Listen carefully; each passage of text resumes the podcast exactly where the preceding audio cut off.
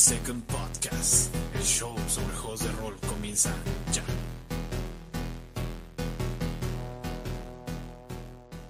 ¿Qué tal aventureros y referees? Bienvenidos a otro episodio de su podcast Roll por Second. Yo soy Iro Morales, dueño y host de este show donde hablamos sobre juegos de rol independientes, sus mecánicas y la teoría detrás de ellos.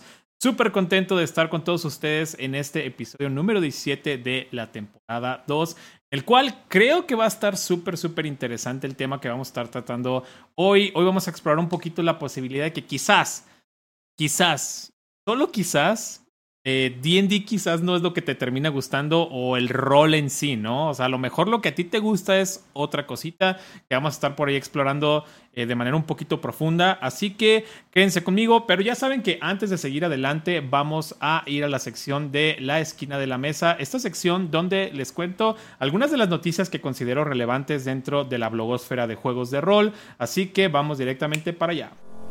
In these games, the players explore a mysterious world of excitement and adventure, most of which occurs in the mind of the players.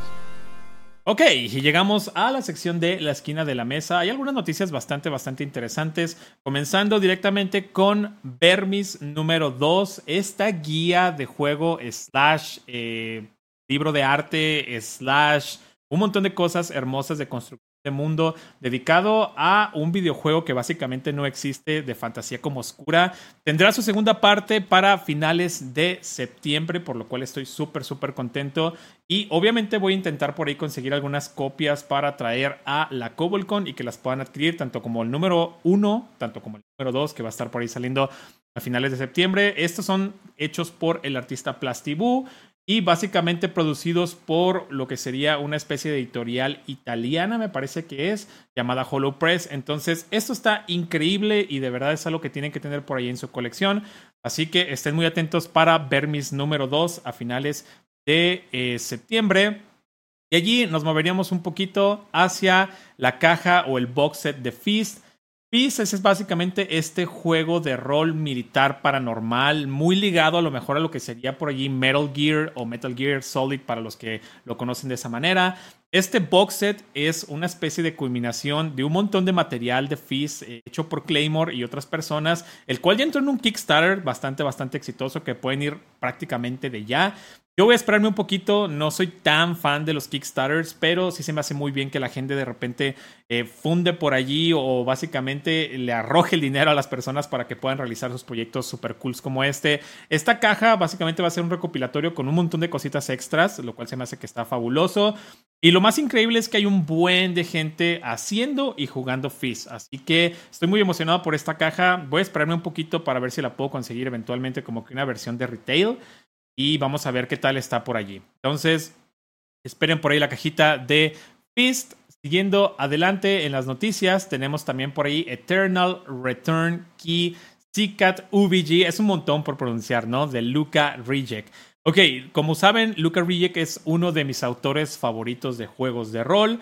Él Incluso tenemos un episodio en esto. ¿eh? Hay un tema por ahí que él propone mucho en sus juegos, que de hecho este juego es el que propuso el tema en general llamado, o una mecánica, por así decirlo, una teoría de juego llamada el anti-canon. Que la teoría detrás de esto, pues es básicamente es que son juegos que no tienen una historia fija per se. O sea, no es como en DD, por ejemplo, que tenemos ah, la costa de la espada y todas estas cosas canon y personajes canon. Eh, este sistema se encarga de que no tengas absolutamente o muy poco canon y que todo sea creado por la mesa, lo cual se me hace fabuloso. Acaba de sacar por allí este sistema que antes se llamaba CCAT y ahora se llama Eternal Return Key, el cual es una especie de modificación hermosa. Es la única modificación que conozco de quinta edición que me gusta.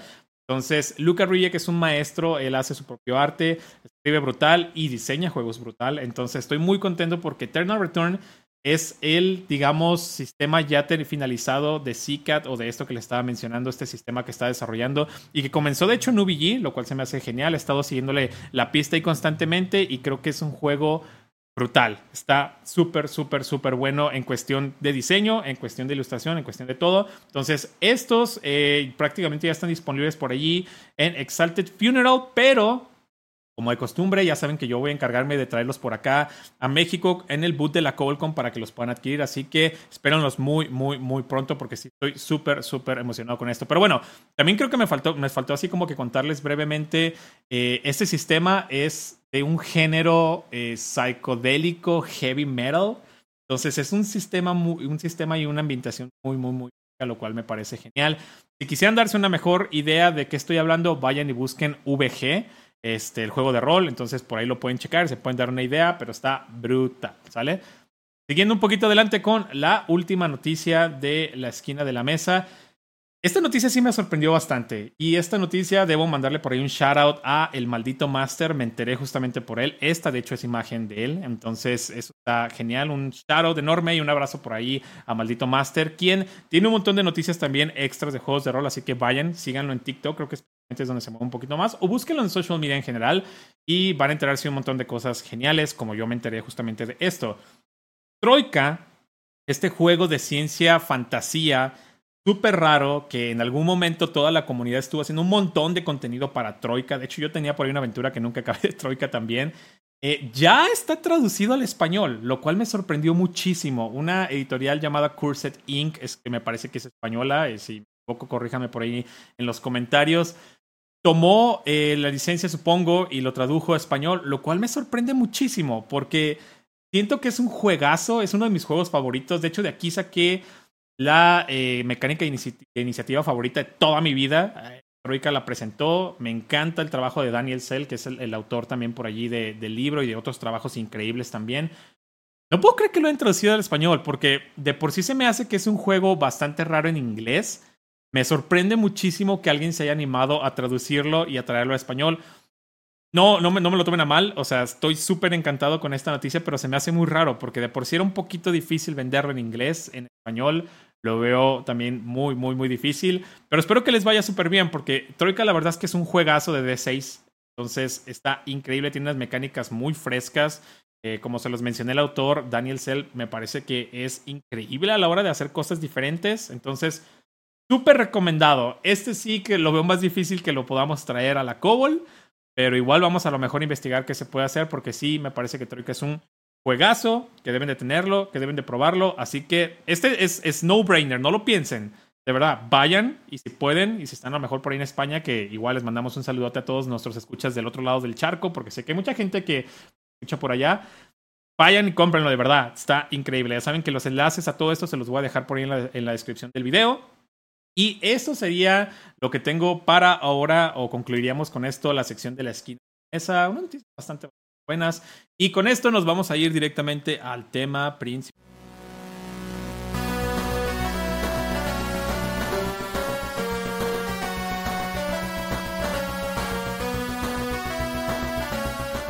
Estuve pensando mucho acerca de si hablar de este tema o no hablar de este tema, porque creo que puede ser un poquito eh, controversial quizás y a lo mejor a mucha gente puede que le caiga eh, de golpe o puede que a lo mejor no le caiga muy bien.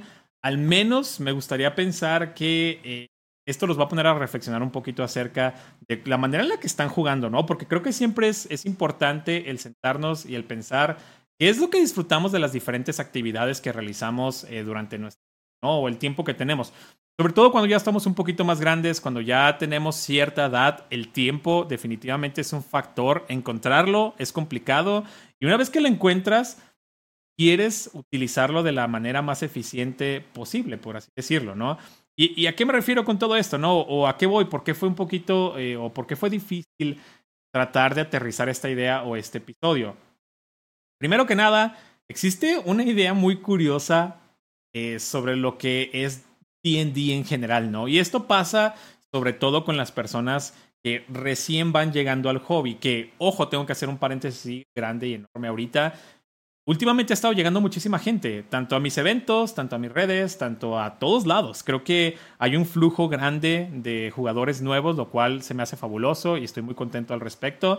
Pero sí creo que necesitamos tener un poquito más de información disponible para ellos y, cositas para que ellos entiendan un poquito más qué es lo que está sucediendo, ¿no? Pero bueno, eh, existe esta idea curiosa o rara sobre lo que es DD y el rol, ¿no? En lo que básicamente respecta en tener un grupo de juego muy chulo, ¿no? las minis. Las minis, la escenografía, las luces, como que todos estos props que pones en la mesa y que la gente asocia con que, oh, estos calabozos y dragones, ¿no? Y a veces pueden tener este incluso de que un máster muy bueno o un máster brutal es el máster que a lo mejor tiene una mesa eh, chulísima, ¿no? Llena de escenografía, miniaturas para todo, luces, una máquina de humo, entre otras cosas. Y es una idea de alguna manera muy errónea de lo que realmente significa eh, jugar juegos de rol, ¿no? Y hubo, hubo algo muy curioso que les quiero compartir y esto pasó por allí en diferentes grupos de los que estamos por ahí conectados dentro de acá de, de México, de Guadalajara específicamente, Guadalajara, México. Y había una persona que decía que la única manera, que ojo, no es una mala opinión, pero es una opinión muy curiosa, la única manera por la que él pagaría una mesa de paga o un máster de paga sería si tuviera esta mesa mencioné, llena de escenografía y demás, ¿no? Y se me hace muy curioso, y por eso les mencionaba que fue un poquito complicado aterrizar esta idea para este episodio. Se me hace muy curioso que la gente tenga esta idea acerca de que eso es realmente es una mesa buena de rol, ¿no? Sabemos y hemos hablado muchas veces acerca de que pues todas las opiniones cuentan, todos los estilos de juego cuentan, no hay una manera como que así muy, muy, muy errónea de, jugar, ¿no? Si eso es lo que disfrutas, está bien. Pero hoy quiero como que plantear una idea un poquito diferente, ¿no? Y de antemano también quiero decirles que esto no lo hago con, la, con una intención mala, ¿no? Sino que al contrario, sigo pensando y sigo apoyando muchísimo la idea de que todo este flujo nuevo de jugadores van a hacer que el hobby, que la escena de juego crezca. Entonces, es importante, vuelvo a lo mismo, estar informados y explorar incluso los temas que pueden ser como que un poquito eh, pesados a lo mejor a la hora de hablar, ¿no? Entonces, este tipo de comportamiento, especialmente como lo mencionaba en el país, en México, lo he visto en los eventos que está organizando, en las charlas con la gente que se dedica a narrar por cobro, en este hermoso hobby, que de hecho le tengo que mandar por ahí un shout out a Inebras, que justamente él se dedica, literalmente se dedica, o su día a día, su vida lo dedica a estar narrando mesas pagadas, ¿no? O sea, él literalmente vive de narrar por lo cual me he dicho esto justamente también. Entonces, allí coincide más con lo que le estaba mencionando al principio. No solamente me ha pasado a mí, sino una persona que literalmente su vida se dedica a estar corriendo mesas, me dice que el factor más importante o uno de los factores más importantes es si tiene escenografía o no y él tiene que estar preparando como que muchas cosas para fin de que la gente valore un poquito más ese esfuerzo. O sea, lo mismo. Si a lo mejor para ti el valor de tu mesa está en eso, creo que este tema te va a caer genial. Pero ya llegaremos ahí, así que sean pacientes, sean pacientes. Eh, si este fuera el punto de lo que realmente se trata DD o los juegos de rol, eh, perdón, pero DD sería un juego bastante eh, mediocre, ya que su punto fuerte es también su punto más débil, ¿no? El combate táctico o esta economía de acciones que presentan en sus reglas. Aquí nos vamos a meter un poquito ya más a hablar de las reglas en general de, de, calabozos y dragones. Y esto lo voy a hacer a través de los años. No tocaré lo de vieja escuela porque creo que esto está totalmente fuera del tema. O sea, vieja escuela no se trata del combate táctico de miniaturas, aunque al principio pareciera que venía de allí, no lo es. Entonces, vamos a hablar a lo mejor de las versiones de 3.5 al presente. Creo que me siento bastante cómodo eh, mencionándolo, que en este caso sería Calabozos y Dragones edición 3.5, cuarta edición, que para mí probablemente es la edición más táctica y por alguna razón la que gente menos le gustó. Bueno, no sé si sé la razón por la cual, pero también abarcaría quinta edición. ¿Por qué? ¿Por qué? ¿Por qué? ¿Por qué, Irving? ¿A qué te refieres con esto? ¿No? O sea, ¿qué tienen que ver las reglas o en qué están mal o, de qué estás hablando con esta economía de acciones? ¿No? Entonces, vamos a ir paso por paso. Primero que nada, teniendo en cuenta que la mayor parte del libro de jugadores se trata de habilidades y de cosas y de clases y de como que toda esta parafernalia que tienes para fin de pelear y que en teoría el juego se trata combates tácticos y a lo mejor ya no mencionan tanto las miniaturas, pero existe un mercado enorme eh, dentro de, ventas, dentro de Calabozos y Dragones o de Wizard of the Coast, con estas líneas de miniaturas, que ojo, porque tuve una tienda de, ya lo he mencionado esto, a lo mejor quizás lo saben, quizás no, en algún momento tuve, eh, durante seis años, de hecho, tuve una tienda de juegos de mesa y las miniaturas que vendían, que vendíamos en general, eran muchísimas, muchísimas, muchísimas, muchísimas. Y había premios especiales que venían eh, en bricks. En bricks básicamente son estas cajas enormes o un paquete de, caja eh, de, un montón de miniaturas y solamente podías obtenerlas con, comprando todo el brick. De otra manera no te daban esa, esa pieza de regalo. Entonces teníamos a fans del juego comprando estos bricks para fin de obtener esas, miniaturas. Pero bueno, ese no es el punto. Mi punto es, podemos darnos cuenta que definitivamente empujan mucho el lado de las miniaturas, empujan mucho el lado de ver esta, esta mesa, empujan mucho el lado del combate táctico. Y uno pensaría, bueno, DD es un juego de combate, ¿no? No del todo. Y diré, bueno, DD es juego de aventura, ¿cierto? No del todo tampoco. Entonces aquí es donde entran los fallos de diseño. He mencionado a lo mejor en algún, episodio del podcast que tener una idea clara acerca del juego que quieres es fundamental para desarrollarlo de manera correcta. En este caso la idea no es clara, como que hay que darle gusto a todo mundo, ¿no? Regresando un poquito a la cuarta edición, la cuarta edición a muchísima gente no le gustó porque se metieron de más a lo táctico. Creo que como un simulador de combate de los más completos, manejaban mucho la idea de los MMORPGs o los eh, juegos de rol masivos de videojuegos. Manejaban muchos conceptos de esto, ¿no? Como lo que es un tanque, una persona que hace daño. O sea, estos roles dedicados.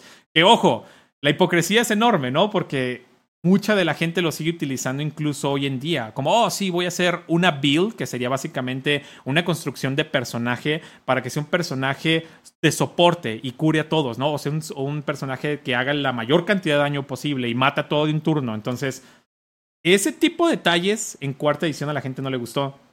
Porque estaban a lo mejor metiendo muchos conceptos de videojuego y es como que esto es un videojuego, no me gusta, ¿no? Entonces, la gente realmente rechazó muchísimo la cuarta edición porque tenía este enfoque más a combate. Pero luego también tenemos la opinión de que no, es que las mesas de D&D son mejor cuando están vidas de escenografía. Entonces, aquí notamos una especie de comportamiento muy raro respecto a, las personas que, disfrutan ese estilo de juego y no.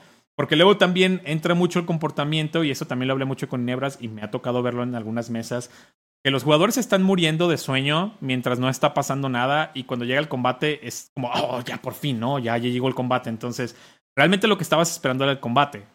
Entonces, ay, quiero que lo asocien y quiero que lo piensen. Entonces, no te gusta que sea del todo táctico, las reglas no están hechas para que sea como full táctico, o sea, que sea así completamente un juego de, de combate pero tampoco tiene reglas para que sea un juego completamente de aventura, ¿no? O sea, las reglas de aventura son muy limitadas. De hecho esto es algo que quería yo también arreglar un poquito en Exium. Y que fuera... Y de hecho viene por ahí en la página de Itch en Exium como un juego de elfos que no solamente tenga reglas de combate, sino que tenga un poquito de reglas de aventura y cómo manejas toda esta cuestión, ¿no? y, aquí, y aquí quiero que lo tengamos bien claro. Entonces, son esos tres aspectos, ¿no? Es como quiero miniaturas y quiero que sea táctico y que sea de guerra, pero a la vez no que tenga los conceptos de, un juego un videojuego masivo de rol, pero también quiero que sea medio aventura, pero a la vez me estoy durmiendo también cuando es aventura, entonces es como, como, ¿qué carajos quieren, no? Entonces, pero bueno, vamos al lado un poquito más sólido respecto también a qué estoy hablando, porque es malo también como juego de combate, ¿no? D&D quinta edición específicamente y creo que las otras versiones, versiones también siguen manejando lo que sería una especie de economía de acciones. Es decir, tienes una, durante un combate, durante tu turno, tienes una acción para atacar o una acción en general que la puedes utilizar para diferentes cosas. Tienes una acción de movimiento, tienes una acción de reacción, tienes una acción de bonus y tenemos básicamente, véanlo como monedas. Tenemos estas monedas que tenemos apiladas para fin de gastarlas en diferentes cosas y en diferentes acciones, ¿no? Y aquí he escuchado mucho un comentario también por allí en internet, específicamente de quinta edición, sobre por qué los druidas, eh, creo que eran los druidas, eran de los peores, la peor clase para, para jugar con esta economía de acciones, ¿no? Y creo que el druida, igual no estoy seguro, una clase en específico, ¿no? La cuestión aquí es que realmente esta economía de acciones no existe en realidad. O sea, solo tienes una acción. Ya, las demás no, no cuentan como una acción full, simplemente son estos triggers o estos disparadores para que te limiten a hacer ciertas otras ciertas cosas, porque no existe esta economía de acciones. Entonces, tenemos un juego de combate con una economía de acciones de combate que la economía no existe y que el juego de combate en realidad tampoco existe. Entonces, quiero ser claro con ello y quiero ser específico con ello. Ahora, si lo comparamos, por ejemplo, con un juego como Palladium Fantasy o incluso muchos otros juegos que realmente están enfocados en tener esta fantasía heroica con una economía de acciones que realmente tiene sentido y que realmente funciona, el contraste es enorme. Y una vez que lo notas, ya no puedes dejar de verlo. Ese es el punto. Es como cuando notas algo en la pintura o en la pared o algo está roto y simplemente no puedes dejar de verlo ya.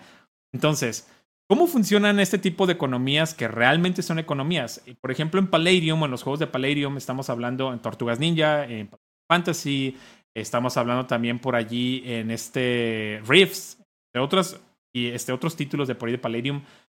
Básicamente, conforme vas armando tu personaje, conforme vas subiendo de nivel, conforme agarras feats y todas estas cualidades que ya conocemos, que ya ha presentado por allí eh, Calabozos y Dragones, vas ganando, incluso skills, ¿eh? también los skills te dan por allí, vas ganando más acciones.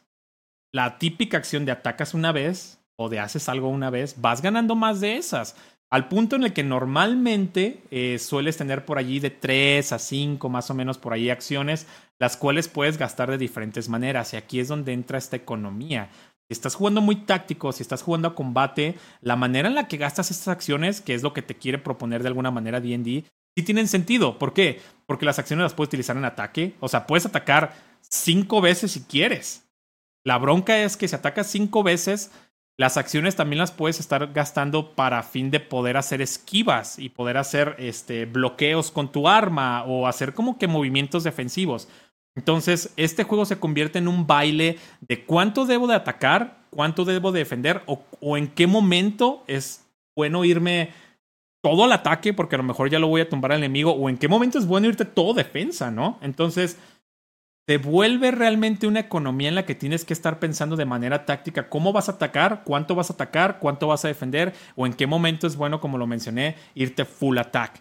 Y aquí realmente tiene sentido porque estamos peleando, o sea, el combate es, el combate es una el combate básicamente es una parte fundamental de este tipo de juegos. De eso, de alguna manera, se tratan muchos de este tipo de juegos. Entonces, quieres realmente tener esa parte táctica, ¿no? Lo que sí creo, por lo cual sufre bastante Palladium, es que ellos sí están enfocados en el lado del rol y no están enfocados en el lado, por ejemplo, de, de las miniaturas. Entonces, ahí es donde le veo el lado, el lado débil. Y justo con esto voy a brincar a la otra parte este, que quería por allí mencionarles. Dicho esto, y siendo un wargamer de corazón, quizás lo que buscas es un juego de guerra o un wargame. Para los que no sepan qué es un wargame, un wargame se trata de las miniaturas, en armarlas, comprarlas, pintarlas, en hacer escenografías hermosas y tener estas mesas donde te vas a divertir. Bomba, porque todo se trata acerca de las miniaturas y de los combates. Algunos juegos tienen un poquito de rol y una manera en la cómo los jugadores o estas miniaturas se van como que desarrollando, creciendo a través de las historias o de los escenarios que tienes. Pero todo se trata de las miniaturas y del combate táctico. Todas las distancias de tus armas, Todas las distancias de todos se miden con diferentes reglas, eh, usualmente en pulgadas, por lo cual nos deshacemos de los típicos y absurdos cuadritos que tenemos normalmente en nuestros playmats o en lo que sea que, jugamos. Aquí ya todo se mide. También lo puedes medir en DD, pero creo que la cuestión de medirlo normal en un wargame es totalmente. se siente totalmente diferente a, a la del típico juego de DD. Entonces esto te presenta con un escenario táctico más padre, con reglas muchísimo más completas que están hechas de pieza a cabeza para fin de que puedas librar estas batallas tácticas que estás buscando, evitándote toda la parte que no quieres, ¿no? Evitándote a lo mejor leer un super mega ultra manual, evitándote a lo mejor también la cuestión del rol, evitándote un montón de cosas. Y lo menciono ¿por qué? porque creo que a lo mejor muchos de los jugadores que tenemos por allí quizás se van a enamorar de los wargames una vez que los conozcan, ¿no? O quizás, como a lo mejor estuvo por ahí mencionando en algún momento Otto en su TikTok, van a lo mejor incorporar el combate del wargame o del skirmish game eh, dentro de su partida de D&D y a lo mejor las reglas nomás de D20 y del personaje para resolver lo demás porque podría ser un mashup ahí raro y encontrar ese combate táctico que realmente estás buscando, ¿no?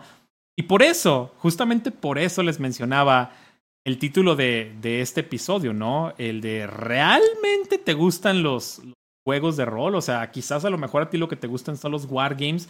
Si tienes como que esta postura respecto a las miniaturas, la mesa y todo esto. Obviamente, y tengo que aceptarlo y tengo que decirlo porque lo hacemos constantemente. Todos jugamos como queremos, ¿no? Si a ti lo que te gusta es ver la mesa tupida y lo demás, está bien.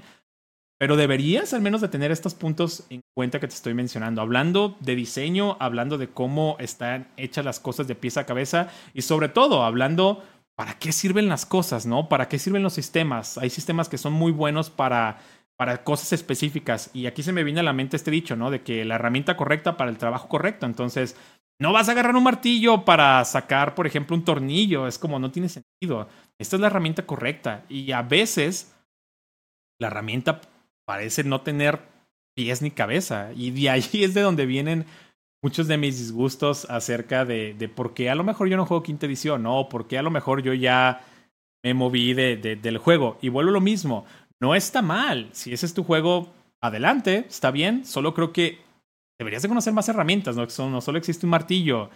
Hay un montón de juegos allá afuera que quizás te estás perdiendo y quizás estás perdiendo de, de una experiencia increíble que estabas buscando y a lo mejor no encontrabas al 100% en lo que estabas jugando Ok, y con eso concluiríamos el episodio de hoy que me pareció súper interesante y que está hecho a manera de reflexión. Siempre tómenlo del lado más positivo porque para eso hacemos las cosas por acá o para eso tocamos los temas por acá. Así que déjenme un comentario platicándome si han jugado algún Wargame o Skirmish Game o si han escuchado hablar de alguno o incluso si quieren que les mencione algunos de los que son mis favoritos. Porque antes de finalizar este video, por supuesto, tengo que mandarles un enorme shout out a mis leales Patreon, los cuales siguen apoyando por allí mi trabajo. Carlos Mondrago. Jonathan Sampaio, Silva HDZ, Shaula, Hugo Hernández de The Dead Die Club, Jorge Valdés, Eliezer, Dumli Cantros, Cris Aravena, Víctor Morales y La Esquina de Rol. Mil gracias a todos por seguir apoyando por aquí mi trabajo.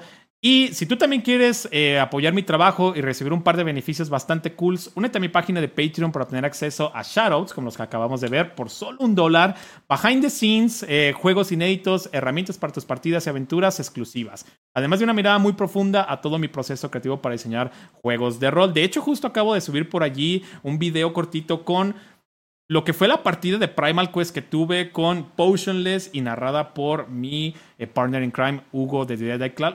Estuvo genial, estuvo brutal. Eh, tienen acceso a todo este tipo de materiales, juegos, todo lo que mencioné, entrando por ahí al Patreon. Así que si les interesa apoyar mi trabajo y aparte de eso recibir este tipo de cosas, vayan al Patreon. Yo soy Irving Morales y los veo hasta el próximo episodio. Bye bye.